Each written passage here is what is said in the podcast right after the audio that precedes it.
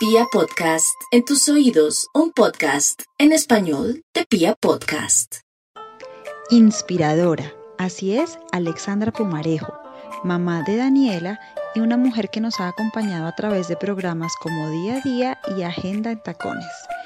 Hoy Alex nos deja unos consejos súper valiosos para este lindo camino de la maternidad.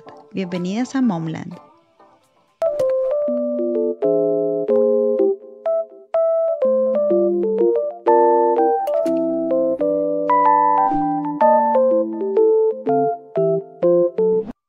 Alexandra Pumarejo, bienvenida a Momland. Estoy muy feliz de tenerte en mi canal porque tú sí que eres la fiel representación de una mujer inspiradora. Ay, tan bella. Yo feliz de estar aquí contigo. Gracias, gracias, gracias por pensar en mí. Gracias por la invitación. Yo estoy muy feliz de estar aquí. Tan linda. Bueno, Alex, este es un canal dedicado a las mamás y tú también eres una super mamá. Sí, soy una mamá de una mujer ya de 18 años. Ya una, sí, ya Dios, 18 años, mayor de edad, graduada del colegio, eh, maravillosa, nada, no, yo creo que la maternidad es el regalo más lindo que tenemos en cuanto a los aprendizajes, en cuanto a todo lo que tenemos que aprender, que no son nuestros hijos, no son un apéndice nuestros, que tenemos que ceder el control, que tenemos que aprender a respetar los espacios, los límites, las personalidades, entender que ellos tienen sus propias eh, metas, sus propios sueños, su propia misión de vida. Entonces, mi experiencia ha sido que es el aprendizaje más maravilloso que he tenido en la vida. Alex. Vámonos un poquito atrás. ¿Cómo fue el tema del embarazo? ¿Cómo te enteraste que estabas embarazada? Bueno, el embarazo fue fantástico porque fue de una. Yo, yo me casé con el papá de mi hija y eh, a los cinco citas de habernos conocido, a las tres meses, entonces todo fue como muy rápido. Yo ya tenía 30 años, tenía 29 años y entonces dije, no, pues yo ya quiero mi hija, no sé qué, pero yo pensaba que iba a ser un proceso mucho más largo, mucho más... Eh, demorado y nada, fue ahí mismo. Y nada, la felicidad absoluta, absoluta. No, yo eh, el mismo mes, yo dije, yo me sentí como medio mal, yo dije, no, esto ya quedé embarazada y lo más emocionante fue que yo siempre quise y soñé con una hija, siempre, siempre, siempre soñé con una niña. Entonces yo creo que lo de la anécdota, lo más lindo es que yo pensaba, bueno, si es niño no pasa nada, si es niño, los niños también son maravillosos, los niños también eh, van a, me van a idolatrar, entonces mucho mejor niño, pero ya cuando me dijeron que era niña, la verdad me morí de la emoción, fue un embarazo delicioso, hice yoga todo el tiempo, tuve una barriga, gracias a Dios, súper grande, pero súper bien, nunca me hinché, nunca me incomodé, no, me pareció súper delicioso, nada, feliz, fue una época muy, muy linda, muy linda. Alex, tú sabes que hoy en día el tema de la autoestima es un tema que se habla mucho y que a las mujeres que de pronto en este momento están embarazadas y que nos están viendo, eh, les pega un poco duro. Lo digo también por experiencia propia, cuando eh, uno empieza a, a, a, engordar, bueno, los tres primeros meses sobre todo que uno se pone tan maluco y hasta físicamente no se pone maluco y todo, pero tú eres una mujer que habla mucho de este tema. Me encantaría que le dieras un mensaje a estas mujeres que de pronto están embarazadas, que se están sintiendo agobiadas, que no se sienten lindas, eh, no sé, un mensaje para ellas. Pues yo creo que el mensaje que le daría a las embarazadas es el mismo mensaje que le doy a todas, ¿no?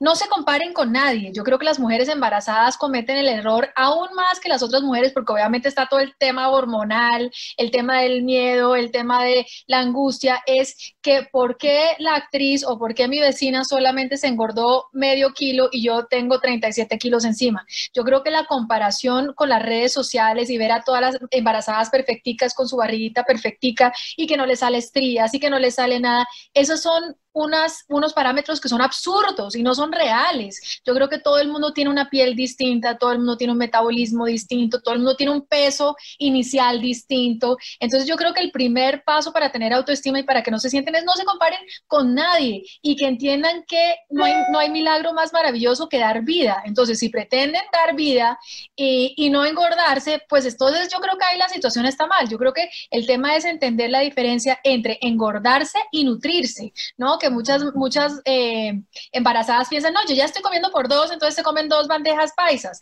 No porque no se deben de comer las dos bandejas paisas, sino porque es importante que se alimenten bien, que tomen decisiones sabias. A la hora de comer, a la hora de alimentarse y alimentar el bebé, es de decisiones. O sea, yo me puedo comer un paquete que incluso ahora que dices que entrevistaste a Juanita, a Juanita le decíamos, no puedes comer paquetes, no puedes comer.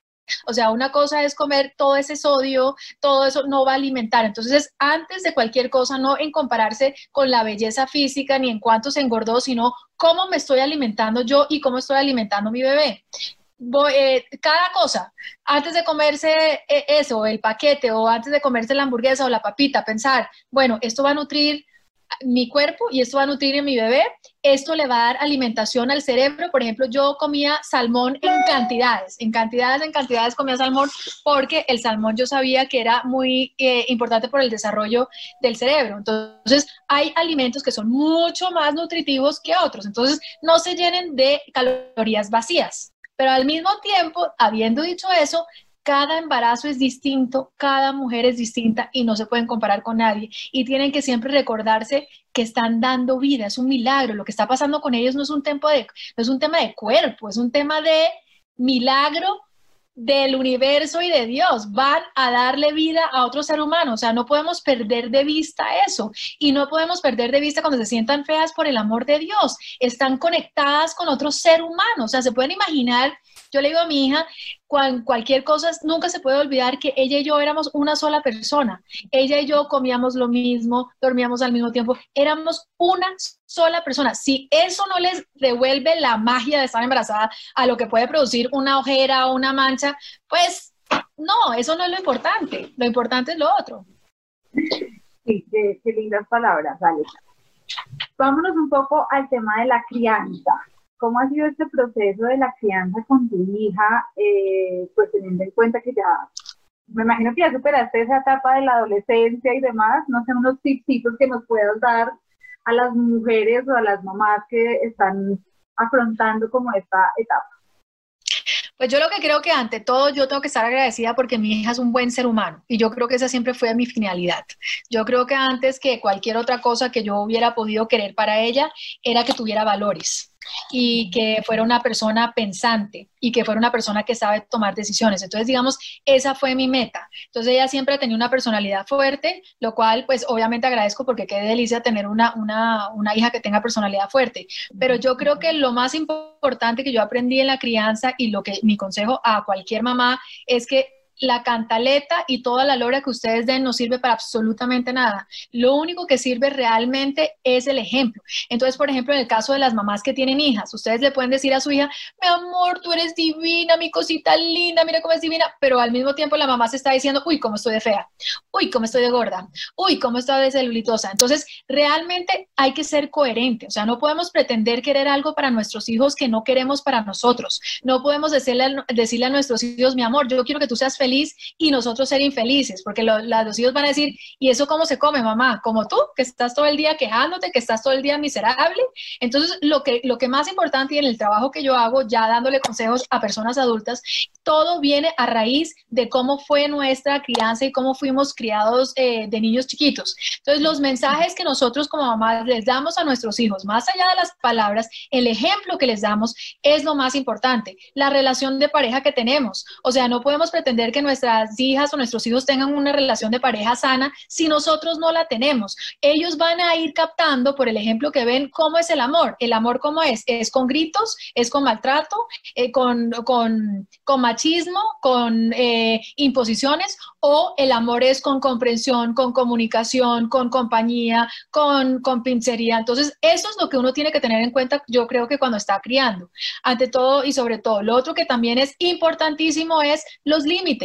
Nosotros como mamás todo el día nos da miedo decir que no porque queremos caer bien en el grupo de mamás. No queremos ser la única mamá que no deja tal cosa o no hizo tal cosa. Y yo creo que tenemos que dejar de tratar de caerle bien a nuestros hijos y poner límites. Los límites son sanos. La palabra no es llena de amor te digo que no porque te amo, no puedes ir a esa fiesta porque te amo, no puedes hacer esto porque te amo. Entonces las mamás hoy en día tenemos, eh, andamos todo el tiempo con culpa, culpa porque tal vez no pasamos el tiempo que quisiéramos o culpa porque quizás no somos las mamás que pensamos que íbamos a hacer o comparándonos o comparándonos con las mamás de las redes sociales. Entonces hacemos mucha cosa desde la culpa y no desde el amor. Entonces la palabra no es, es eh, amorosa. Lo otro es la mamá mártir. La mamá mártir es la peor que existe. Es la mamá que se sacrifica, entre comillas, comillas, en nombre de sus hijos. Yo que me quedé con su papá aguantando por el bienestar suyo. Pues no por el bienestar suyo, por boba, porque es que los hijos no pretenden de que uno se sacrifica. Yo que nunca seguí con mi carrera por tenerlos de ustedes, no, por boba, porque es que los hijos son niños y el adulto es uno. Entonces, la mamá Marty, la que le saca en cara a los hijos todo lo que han hecho han dejado de ser para que precisamente tengan los hijos, eso no se hace. Eso no se hace. Usted tome decisiones de adulta y viva las consecuencias de adulta, pero no meta a sus hijos en ese paseo, porque eso realmente es un lastre muy grande para los niños. Y yo creo que muchas mamás caemos en eso, caemos en, en en, eso, en, precisamente de, darles una carga muy grande a nuestros hijos para que ellos cumplan nuestras expectativas. Pero si yo que me sacrifiqué tanto y ahora tú, ¿por qué no me quieres venir a visitar? Nadie le pidió que los se sacrificara, nadie le pidió. Entonces yo creo que eh, parte de la base de ser una mamá consciente, más allá de, yo creo que una mamá, bueno, mala, es una mamá consciente, es entender que nuestros hijos no son extensiones nuestras, no son un mini Nuestros hijos tienen un plan de vuelo muy distinto al nuestro y hay que respetarlo. Claro que sí. Tú acabas de tocar un tema muy importante y es la vida en pareja. Eh, hay mamás que por X o Y razón no pudieron continuar esta vida en pareja con los papás de sus hijos eh, y a veces sienten como culpa o miedo de rehacer su vida con otra persona. ¿Qué le podemos decir a estas mamás? No, pues como digo yo, mamando gallo, tienen huevo. ¿Por qué? Porque es que el tema es, el tema, yo creo que son sus propios miedos, sus propios miedos a ser vulnerables, sus propios miedos a volverse a enamorar, sus propios miedos de abrir el corazón, de que les rompan el corazón, de volver a fracasar, entre comillas, y lo que hacen es que esos miedos se los enchutan a los hijos. No, es que yo no lo hago por, por mi hijo. No, nada que ver, lo están haciendo porque ustedes tienen miedo, porque las mamás tenemos miedo. Entonces, lo primero es apropiarnos de nuestros propios miedos y no proyectárselos a nuestros hijos. Entonces, el tema de culpa, culpa, ¿por qué? Volvemos a lo mismo. Yo quiero que mi hija sea feliz pero para que yo, para que mi hija sea feliz, yo tengo que ser feliz y yo tengo que enseñarle lo que es ser feliz. Si el día de mañana yo quiero que ella tenga una relación de pareja sana, pues la tengo que tener yo para que ella vea lo que es tener una relación de pareja sana, lo que es tener límites. O sea, yo no solamente soy mamá, yo no soy unifacética. el hecho de tener una hija no me hace menos mujer. Ahora, y el hecho de no tener hijos tampoco me hace menos mujer, también vale la pena decir, pero sí yo creo que y considero que uno tiene que eh, ser coherente con uno mismo. Ahora, hay esas mamás que se dedican entonces a buscar pareja y eh, obviamente eh, descuidan a los niños. De esas tampoco, es, de eso no se trata. O muchas, digamos, mujeres, tristemente, yo he visto muchos casos de que por con tal de tener a una pareja, eh, no le creen a los niños que han sido, por ejemplo, eh, abusados sexualmente. Entonces, ya eso es otro paseo. Ese, ya, digamos, no le estamos hablando a esas mamás, a esas sí, ante todo y sobre todo, tenemos que proteger a nuestros hijos porque son indefensos y hay que creerle a nuestros hijos. Pero, digamos, en términos normales, uno tiene que buscar la felicidad de uno para darles ejemplo. Y si esa felicidad viene con tener una pareja sana, con tener una pareja que aporta, con tener un buen ser humano al lado que además sea un buen ejemplo para nuestros hijos, pues obviamente qué felicidad. Ahora, habiendo dicho eso, ahí yo creo que también hay muchos, hay muchas reglas de juego que uno puede tener. O sea, la idea no es traerle a cuánta persona uno sale a los hijos. Eso también, porque digamos, si ese niño o esa niña ya sufrió eh, algún tipo de abandono por su propio papá, pues no es chévere que cada persona que pase sea un abandono más. Eh, hay ciertas cosas que se pueden hacer, por ejemplo, ser honesta, eh, contar. Yo, yo, yo, conozco mamás que llevan dos años con el novio y nunca le han contado a sus hijos, o sea, eso, eso no es transparente. Yo creo que uno tiene que ser, dependiendo de la edad, obviamente, contarles un poco eh, a los hijos lo que está pasando. Tampoco es pretender que la pareja que uno traiga a la casa, el hecho de que a uno le caiga bien y que uno quiera estar con esa pareja, no quiere decir que nuestros hijos tienen que aprobar. Y muchas veces caemos en eso. Si yo lo quiero, tú también lo tienes que querer. Yo creo que volvemos a lo mismo. Nuestros hijos no tienen por qué querer lo mismo que queremos nosotros. Tiene que respetarlo, pero tiene que quererlo. Y en eso yo creo que, muchas mamás a veces caemos en esa trampa de, de pretender de que nuestros hijos tienen que tener el mismo criterio que nosotros. Y y nada, yo creo que nos tenemos que dar la oportunidad porque el día de mañana nuestros hijos se van a ir, es la ley de la vida, porque precisamente ahí es donde empezamos con esas mamás que no quieren que los hijos vuelen. ¿Yo qué hago si mi hijo se va de él para, el, para la universidad o yo qué hago el día que mi hijo se vaya? Pues, o sea, ojalá, porque imagínate tú la pesadilla y el, lastre tan grande para un niño pensar que si yo me voy mi mamá se va a desbaratar y mi mamá no va a tener que hacer. Eso no lo podemos, de, eso no lo podemos decir a nuestros hijos. Yo tengo que tener vida, mi vida, mi vida. Y si mi hija se va, pues yo me va a hacer una falta absurda porque es mi hija y me parece delicioso estar con ella. Pero yo no voy a dejar de existir ni me voy a echar a la pena porque yo tengo mi vida y ella tiene su vida como debería ser ahorita tocaste una palabra clave, sobre todo pues para las mamás que somos primeritas, y es el tema de los miedos. Yo te escucho hablar y sé que hablas con esa conciencia porque tuviste un camino bien largo y superaste también muchas cosas que te daban miedo y demás. ¿Cuáles fueron esos miedos más grandes que sentías antes de ser mamá y cómo hiciste para afrontarlos? ¿Antes de ser mamá? ¿Miedos para antes de ser mamá? Sí, o sea, cuando pues estabas embarazada, cuando ya sabías que ibas a ser mamá, ¿sentiste algún miedo? No, pues, yo creo que, yo creo que todas, ¿no? Yo creo que todas tenemos ese miedo de, ¿será que yo voy a ser buena mamá? Yo creo que uno siempre piensa la responsabilidad tan grande. Fíjate tú lo interesante que los seres humanos son los únicos que los niños dependen de nosotros apenas nazcan. Si ustedes cogen cualquier otro otro animal, digamos, eh, en el reino de Dios, todos se nacen, se paren y, y, se van y pueden subsistir.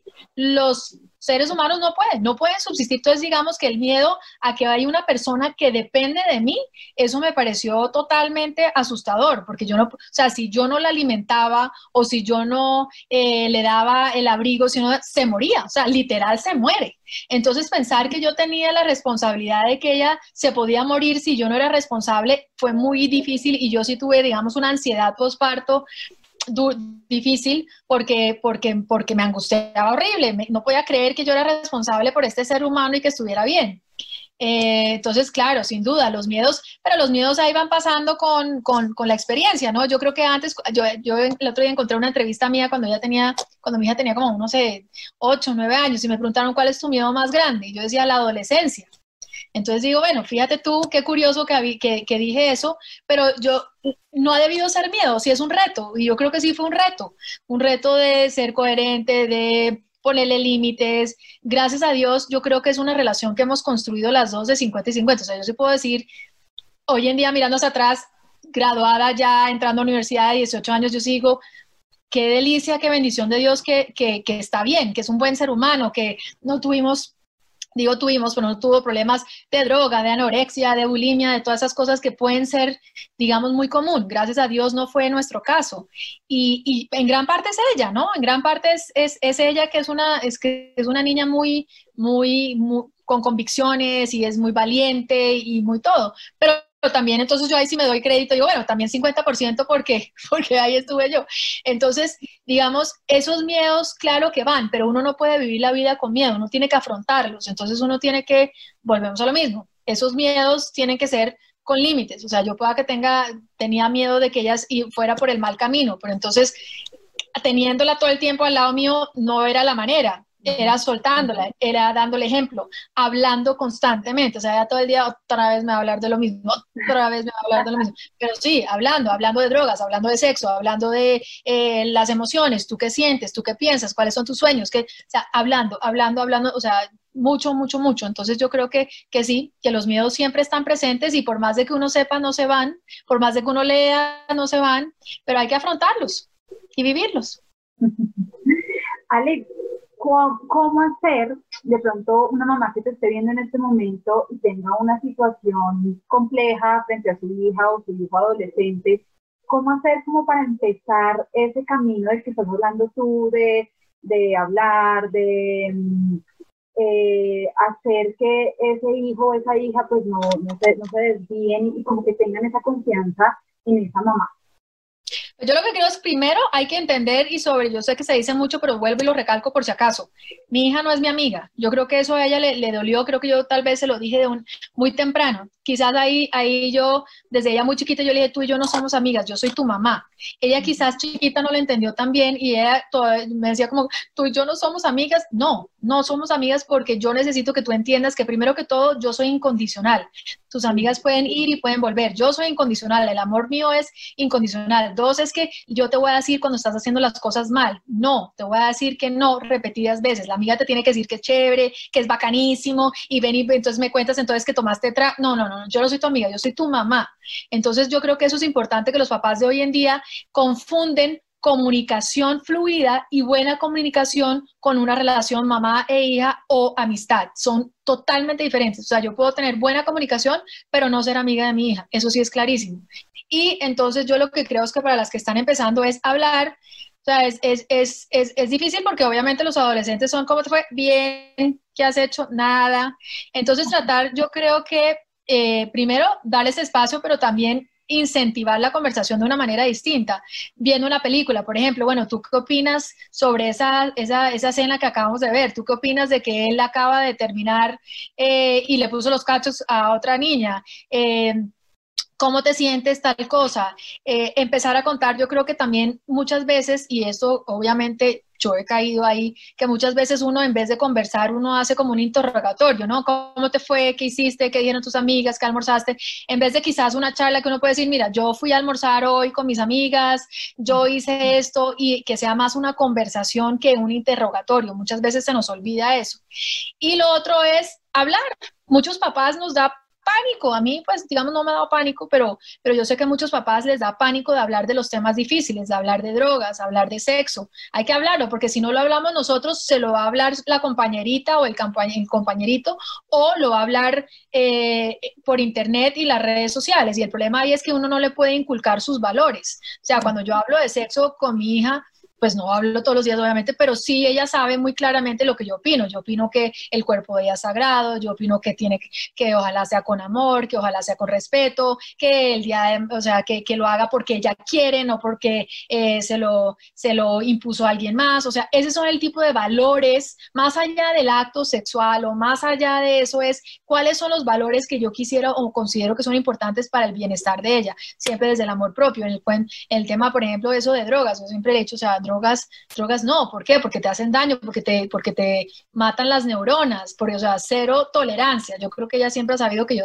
cero tolerancia. El tema, por ejemplo, yo soy muy estricta. Trago en mi casa antes de los 18 años, no, yo no soy de esas mamás que, ay, no, igual van a tomar por fuera. No, en mi casa no, ¿por qué? Porque es en contra de la ley y yo no hago nada que sea en contra de la ley. Entonces uno tiene que ser muy coherente. Yo creo que como papás lo que se nos olvida es la coherencia. Entonces decimos, no, no puedes tomar trago, pero entonces yo llego borracha y, le doy mal ejemplo. Entonces pues, mi hija nunca me ha visto borracha. O, no, el cigarrillo es pésimo, pero entonces yo fumo. Entonces hay, hay, que ser coherente con ese tipo de cosas. O, no quiero que tomes, pero entonces tus amigos sí pueden venir a tomar. Yo nunca he sido de, de, de ese estilo. Hoy en día ya tiene 18 años, yo creo que ya, y yo siempre le dije, qué delicia cuando después nos podamos tomar un trago tú y yo juntas, pero cuando esté legal, cuando lo puedas hacer, cuando... Entonces, nada, yo creo que cada etapa tiene, tiene su, su magia y sus dificultades. ¿Cuál es ese consejo tuyo que quieres que tu hija se lleve siempre en su corazón y más ahorita que ya, digamos, está en una etapa, en otra etapa de su vida? Eh, curioso que me preguntes eso porque me lo preguntaron ahorita para el grado y yo creo que el consejo, y ojalá pues sí lo entienda ella siempre es que todo lo que ella busca por fuera está en ella. Yo lo que creo es que ella siempre sepa que todo lo que ella necesita está en ella, que ella crea en ella misma y que siempre se tenga a ella misma, porque si ella cree en ella misma y se tiene a ella misma, no va a andar por el mundo buscando la aprobación de los demás, no va a estar buscando eh, eh, elixirs precisamente en las drogas, en el alcohol o anestesiar, que ella tiene todo dentro de ella para cumplir sus sueños y ser todo lo que quiere ser.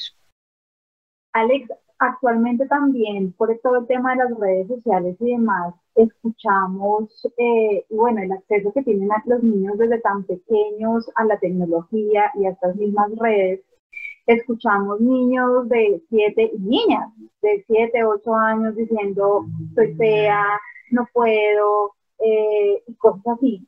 ¿Cómo hacer como papás para impulsarles desde tan pequeños ese amor propio y como esa seguridad de si puedes hacer lo que quieras, eres bella y está, está bien como eres? Pues eh, eh, un consejo es, el primero que dije hace un rato, sea coherente, porque no podemos decirle a nuestros, volvemos a lo mismo, le decimos a nuestra hija, ay mi amorcito, no te compares con nadie porque tú eres bella, pero al mismo tiempo la mamá se está comparando con todo el mundo y al mismo tiempo la mamá está diciendo que está gorda, que no, que no quiere ese estómago, que se quiere hacer la cirugía plástica, que se quiere hacer. Entonces, ese es, eh, yo no puedo eh, enfatizar tanto eso porque eso es lo que yo veo. O sea, no pueden pretender que nuestros hijos tengan un amor propio que nosotros no tengamos. No podemos pretender que nuestros hijos sean cosas que nosotros no queremos para nosotros mismos. Entonces, eso me parece eh, muy importante. Lo otro es que no pretenden que las personas, la culpa no es de la persona que pone en redes sociales la foto divina en bikini. Ella puede poner lo que se le dé la gana y que lo ponga. El tema es cómo nosotros asimilamos esa información, porque mucha gente pelea, ¿no? Ay, pero es que las las, celebridades no dan una imagen de lo que es la realidad y tienen que poner una foto que sean feas y que están gordas. No, yo no puedo controlar a nadie más, yo no puedo controlar lo que nadie más ponga, yo lo único que puedo hacer es cómo yo asimilo la información. Entonces yo creo que es importante que le digamos a nuestros hijos que las redes sociales son una farsa. ¿Son una farsa en qué sentido? Que uno no pone la foto cuando uno está peleando con los hijos, uno no pone la foto cuando uno está eh, en un momento triste o cuando uno acaba de terminar una relación o uno no pone una foto cuando uno está recién levantado con el pelo parado. No lo hace. ¿Por qué? Porque a la gente le gusta ver las cosas más lindas. Entonces así como uno no lo hace, pues la gente lo hace normalmente. Entonces, entender que eso no es verdad, que eso no es realidad, que eso es producido, que eso tiene filtros, que eso tiene todo tipo de cosas, que uno puede armar la imagen que uno quiera. Entonces, decirles que lo más importante es que ellos sean auténticos y que no se comparen con nadie, pero ni siquiera la gente de las redes, ni siquiera, pero fíjate tú, volvemos a la coherencia. Nosotros le decimos, es que no te debes comparar con nadie, pero cuando uno está hablando con los hijos dice, pero viste que tu primo sí es juicioso, si viste que tu hermanita sí es mucho más disciplinada, si viste que tu amiguita le fue súper bien en el colegio, entonces volvemos a lo mismo, no somos coherentes. Entonces, cuando decimos de no comparar, es no comparar ni para bien ni para mal, no comparar eh, de ningún tipo, ni con redes, ni con el vecino, ni con la prima. Entonces, ese es otro, otro tema. Y ante todo y sobre todo, yo creo que todos los seres humanos, y ese sí es el consejo, yo creo que más grande que le podemos dar a cualquiera, todos los seres humanos necesitamos tres cosas fundamentales para, para estar bien. Es ser escuchados, ser eh, vistos y sentirnos importantes. Entonces yo creo que en la medida que le podamos dar esas tres cosas a nuestros hijos, lo más que podamos, no siempre es posible. Yo no es que sea eh, eh, experta, obviamente yo puedo mirar hacia atrás y digo miércoles, yo a veces trabajaba más de la cuenta o a veces eh, me contaba algo y yo no estaba pendiente porque estaba yo pendiente de mis redes también, como todas. pero yo creo que si podemos tener eso, digamos, como prioridad, eh, eh, preguntarles. Yo creo que los papás nos falta mucho cuestionarlos, o sea, cuando están quizás teniendo problemas de eso, de problemas de autoestima, es que yo me siento fea, más allá de decir, no, mi amor, no te sientas fea porque tú eres divina, más allá de preguntarle, ¿por qué te sientes fea? ¿Por qué? Dime de dónde, de dónde se sientes fea. No, pues yo, eh, ¿te sientes fea en relación a quién? ¿Te sientes fea en qué momentos del día? ¿Te sientes fea cuando haces qué? Yo creo que empezar a preguntarle más a nuestros hijos, yo creo. Alex, qué delicia de charla. Creo que nos dejas unos, aprendizajes súper importantes para todos los que empezamos en este camino de la maternidad.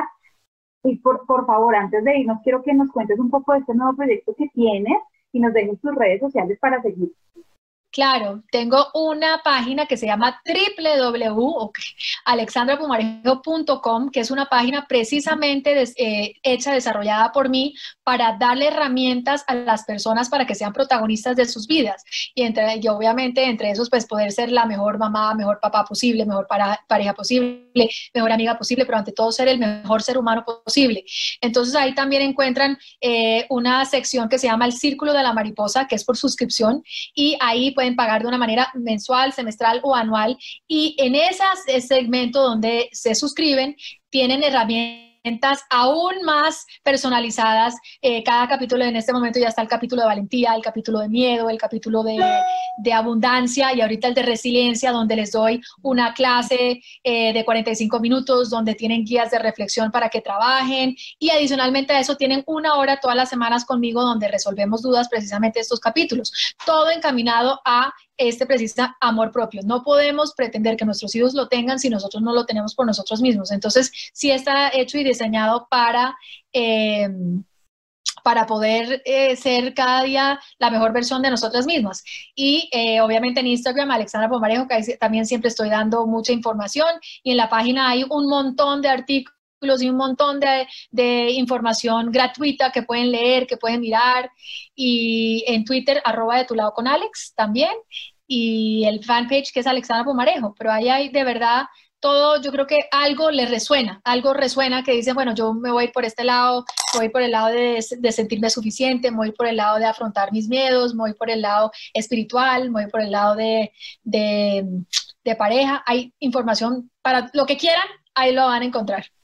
Gracias, Alex. Y en nombre de gracias las mujeres, te quiero dar las gracias por ser una mujer tan inspiradora, porque es verdad, a veces uno se levanta en esos días eh, que para uno son como grises y uno lee en tus redes sociales como una voz de aliento y uno dice, sí, vamos a seguir adelante, somos poderosas y continuamos con la vida. Muchísimas gracias, Alex, por estar en nombre. Con mucho gusto, un besito para ti, que dicha que estés haciendo estos espacios para las mamás. Todos necesitamos ayuda de todos y apoyarnos en todo para que podamos ser de verdad un mundo mejor. Gracias a ti. Tan bella. Nosotros nos vemos el otro jueves con otra súper invitada. Los invito a que me sigan en mis redes sociales en Instagram como momland.unmundodeexperiencias y en Facebook como momland.